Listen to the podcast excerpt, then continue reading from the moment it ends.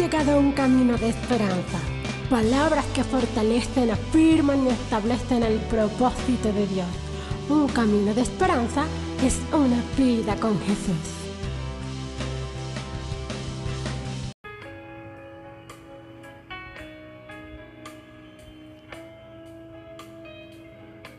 Damos gloria a Dios en esta hora y damos gloria al Dios Padre, al Dios Hijo y al Dios Espíritu.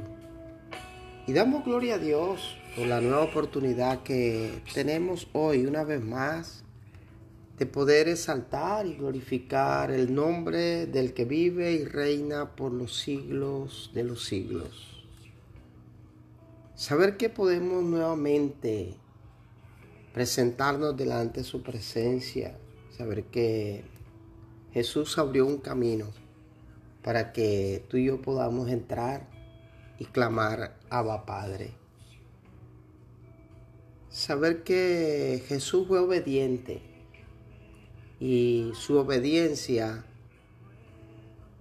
nos liberó, su obediencia nos salvó, su obediencia nos dio el acceso a esa presencia del Dios eterno.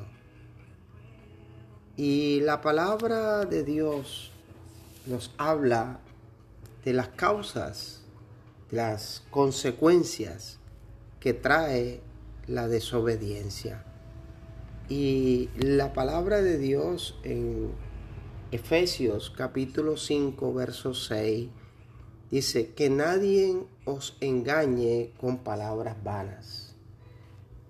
El apóstol Pablo, hablando a la iglesia de Éfesos, está haciendo una advertencia y yo quiero llamar tu atención en este día para que seamos sabios, para que nosotros podamos realmente escuchar, escuchar la voz de Dios porque, mira, hay gente que habla para engañar.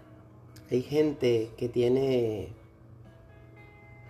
esa habilidad de encantar con sus palabras llenas de mentiras, de odios, de rabia, de resentimiento, de rencor.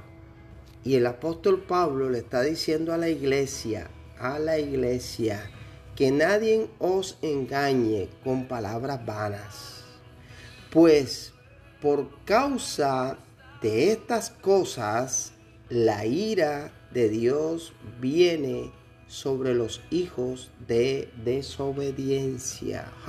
wow.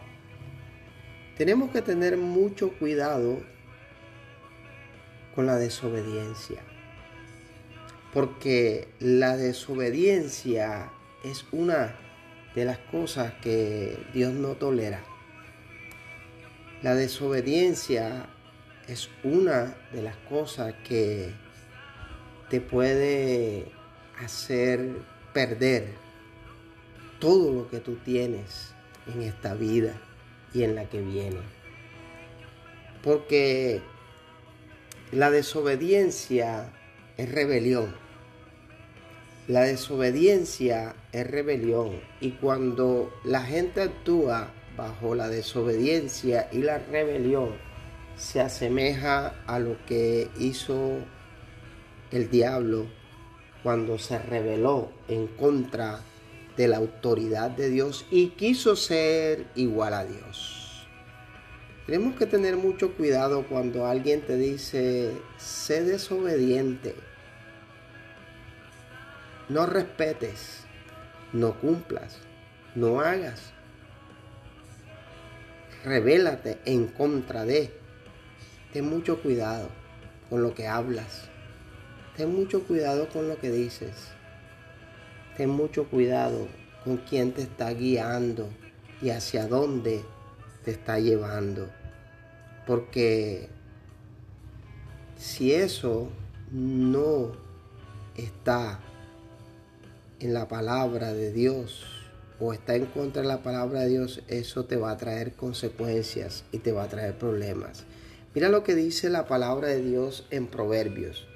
Un hombre que fue considerado el hombre más sabio sobre la tierra, antes de Jesús, el rey Salomón. Y él escribió en Proverbios, capítulo 6, versos 16 al 19. Hay seis clases de gente, hay seis clases de personas. Y puede añadirse una más que Dios no puede soportar. O sea, hay seis clases de personas. Y se puede añadir una más que Dios no puede soportar. La gente orgullosa, la gente violenta, la gente mentirosa, la gente malvada, la gente ansiosa de hacer el mal, la gente que miente en un juicio y la que provoca pleitos familiares. Wow. Yo creo que esto está bien claro, esto no necesita ser explicado ni ser interpretado. Solamente tenemos que procurar no estar dentro de estas siete clases de personas, estas siete clases de gente. Gente que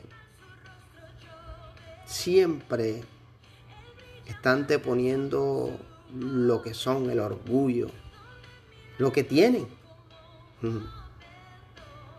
Aquella gente violenta que todo, a todo le ve problema, a todo le ve pleito, a todo llama a que la gente se revele y sea desobediente.